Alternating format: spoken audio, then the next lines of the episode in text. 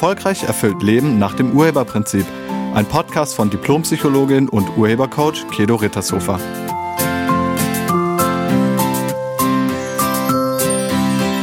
Hallo, herzlich willkommen und schön, dass du da bist. Ich habe eine Mail bekommen von einem Hörer und er hat mich darin gefragt, ob ich mal einen Podcast über das Impostor-Syndrom, also das Hochstapler-Syndrom machen kann. Und dieser Bitte komme ich heute mal nach. Er schrieb mir in seiner Mail, dass er unter diesem Syndrom leidet und nicht weiß, wie er das wegbekommen kann. Und ob ich da vielleicht einen Tipp habe. Also bevor ich darauf eingehe, wie man das wegbekommt, sprechen wir erstmal über dieses Syndrom an sich. Das Imposter-Syndrom, auch als Hochstapler-Syndrom bezeichnet, ist ein psychologisches Phänomen, bei dem eine Person trotz messbarer und offensichtlicher Erfolge und Fähigkeiten immer wieder den Eindruck hat, ein Betrüger zu sein. Vielleicht kennst du das ja auch. Also vielleicht kennst du, dass du manchmal denkst, dass du die Erfolge, die du gerade hast, eigentlich gar nicht selbst produziert hast. Oder du denkst, dass du nicht wirklich kompetent bist. Dass man irgendwie nicht ganz so würdig für diesen Erfolg ist. Also bei diesem Syndrom zweifelt man an sich selbst, also an den eigenen Fähigkeiten und hat Angst davor, dass andere einen als Schwindler entlarven könnten. Menschen mit diesem Syndrom haben häufig das Gefühl, dass ihr Erfolg auf Glück oder Zufall oder Täuschung beruht und nicht auf ihren eigenen Fähigkeiten und Anstrengungen. Sie neigen dazu, ihre Leistung runterzuspielen und schreiben ihren Erfolg immer wieder externen Faktoren zu, anstatt ihn sich selbst zuzuschreiben. Selbst wenn sie von anderen Leuten positive Rückmeldung und Anerkennung bekommen, empfinden sie diese als unberechtigt oder übertrieben. Hierbei handelt es sich um ein irrationales Denkmuster, da es die tatsächlichen eigenen Fähigkeiten und Leistungen sehr oft ignoriert. Das Imposter-Syndrom wurde erstmals in den 1970er Jahren von den amerikanischen Psychologinnen Dr. Pauline Clancy und Dr. Suzanne Eames beschrieben. Beide führten Studien durch und veröffentlichten wissenschaftliche Arbeiten, um dieses Phänomen zu erforschen und zu erklären. In ihren Arbeiten identifizierten sie bestimmte Merkmale und Verhaltensmuster von Menschen, die unter dem Imposter-Syndrom leiden. Seitdem haben sehr viele Forscherinnen und Forscher das Thema weiter untersucht und verschiedene Aspekte des Syndroms erforscht. Die Forschung zum Imposter-Syndrom erfolgt in den Bereichen der Psychologie, der Sozialwissenschaften und der Organisationspsychologie, da dieses Syndrom häufig auch in beruflichen Zusammenhängen auftritt. Viele Universitäten und Forschungseinrichtungen auf der ganzen Welt widmen sich diesem Thema und versuchen ein tiefes Verständnis für die Ursachen, Auswirkungen und Behandlungsmöglichkeiten des Syndroms zu gewinnen. Die Forschung zum Imposter-Syndrom hat eine Reihe von wichtigen Erkenntnissen hervorgebracht und ich zähle mal ein paar auf, also ein paar wichtige Forschungsergebnisse. Zum einen äh, zeigen die Studien, dass das Imposter-Syndrom bei einer beträchtlichen Anzahl von Menschen auftritt. Es betrifft sowohl Männer als auch Frauen und kann in verschiedenen Berufsfeldern und Bildungsbereichen auftreten. Es gibt Hinweise darauf, dass das Imposter-Syndrom besonders häufig bei Personen mit hohem Leistungsniveau auftritt. Es wurde festgestellt, dass bestimmte Persönlichkeitsmerkmale die Entwicklung des Imposter-Syndroms begünstigen. Dazu gehören Perfektionismus, ein hohes Anspruchsniveau an sich selbst, eine starke Angst vor Fehlern und ein geringes Selbstwertgefühl. Menschen mit diesen Merkmalen sind anfälliger für das Gefühl der Hochstapelei. Das Imposter-Syndrom kann erhebliche Auswirkungen auf das psychische Wohlbefinden haben. Betroffene leiden oft unter Stress, Angstzuständen, Depressionen, Selbstzweifeln und einem geringen Selbstwertgefühl. Es kann auch zu einem verminderten beruflichen Selbstvertrauen und zu einer eingeschränkten Karriereentwicklung führen. Interessanterweise zeigt die Forschung, dass das Imposter-Syndrom nicht unbedingt mit tatsächlicher Inkompetenz oder mangelnder Leistungsfähigkeit verbunden ist. Im Gegenteil, viele Menschen mit dem Imposter-Syndrom sind tatsächlich äußerst erfolgreich und äußerst kompetent. Dennoch zweifeln sie an sich selbst und fühlen sich als Betrüger. Und das ist eben dieses irrationale Denkmuster. Vielleicht interessiert es dich, wie es sich zeigt. Es gibt verschiedene Anzeichen und Verhaltensweisen, die darauf hinweisen können, dass jemand unter diesem Syndrom leidet. Personen mit dem Imposter-Syndrom neigen dazu, sich selbst sehr stark zu kritisieren und ihre eigenen Leistungen runterzuspielen. Sie geben sich keine Anerkennung für ihre Erfolge und bewerten Fehler oder Rückschläge über. Betroffene haben eine ständige Angst, dass andere sie als Betrüger entlarven könnten. Sie befürchten, dass andere erkennen könnten, dass sie eigentlich nicht so kompetent oder so erfolgreich sind, wie sie vorgeben.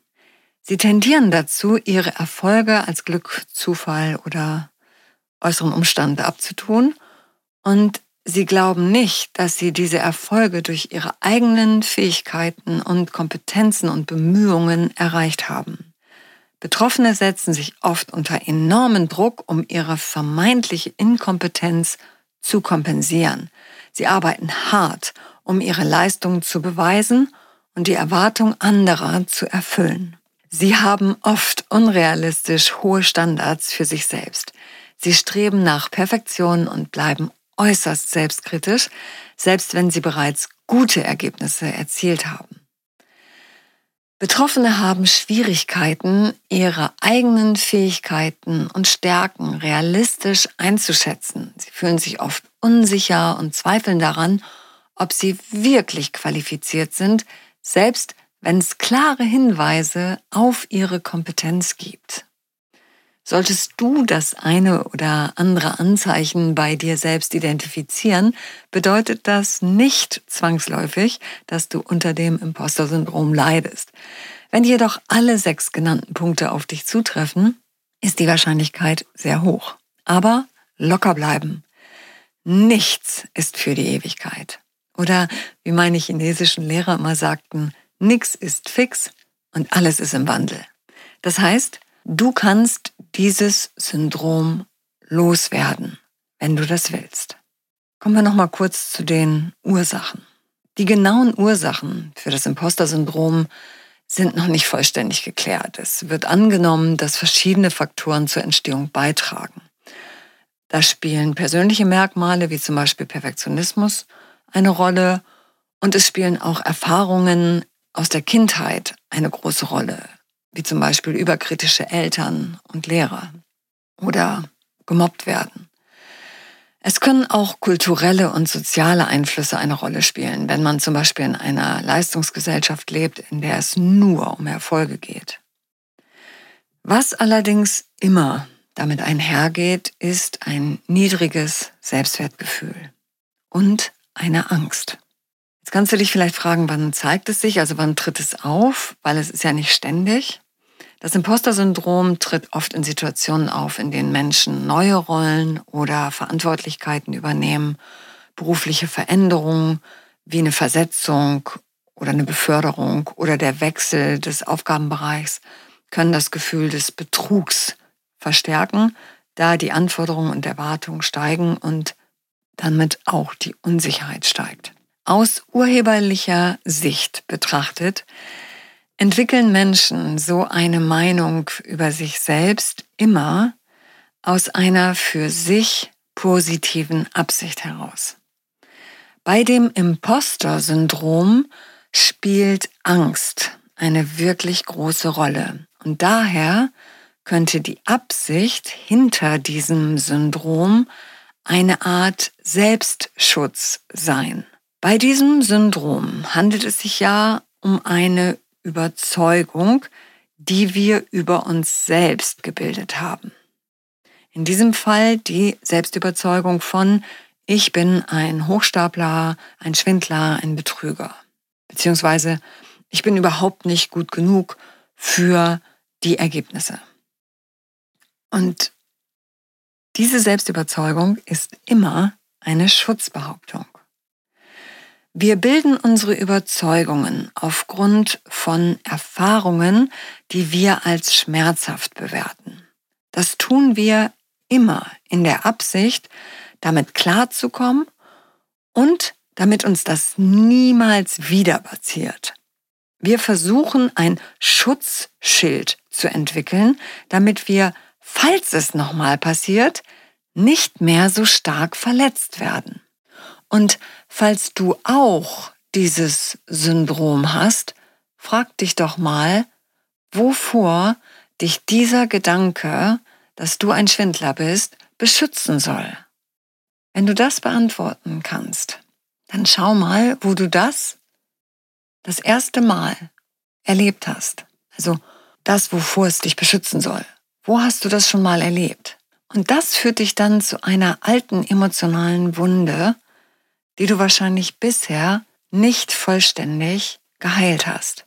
Diese alte emotionale Wunde ist dann der Ursprung für deine Überzeugung des Hochstaplers oder nicht gut genug zu sein. Und die muss man dann auflösen. Bei einem Coachie von mir, der dieses Hochstapler-Syndrom auch hatte, war es eine Erfahrung, die er in der Schule gemacht hatte, er hatte in einer Klassenarbeit eine sehr gute Zensur geschrieben, aber als sie danach im Unterricht den Lernstoff nochmal durchgegangen sind, wusste er einige Antworten nicht mehr.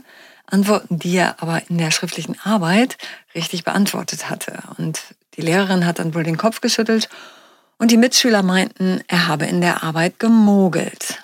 Und diese Erfahrung war prägend für ihn. Bei jemand anderem, einer Frau, war der entscheidende Punkt die privilegierte Position ihrer Familie. Ihre Eltern waren sehr reich. Es war eine Unternehmerdynastie und die Tochter hatte dadurch viele Privilegien, die andere nicht hatten. Das führte wohl bei einigen Mitschülern zu Neid und abfälligen Bemerkungen, die mein Coachie damals sehr persönlich genommen hat. Als sie dann nach ihrem Studium mit in die Geschäftsleitung des Unternehmens kam, zeigte sich das Imposter-Syndrom sehr heftig. Bei jedem Erfolg zweifelte sie daran, dass es ihr Erfolg war und sie dachte andauernd, jetzt gleich fliegt der Schwindel auf. Das konnten wir dann Gott sei Dank auflösen. Wenn du das Syndrom auch hast und wenn du das loswerden willst, dann gilt es, die Ursprungserfahrung zu finden und diese dann gemeinsam mit jemandem, der sich damit auskennt, aufzulösen.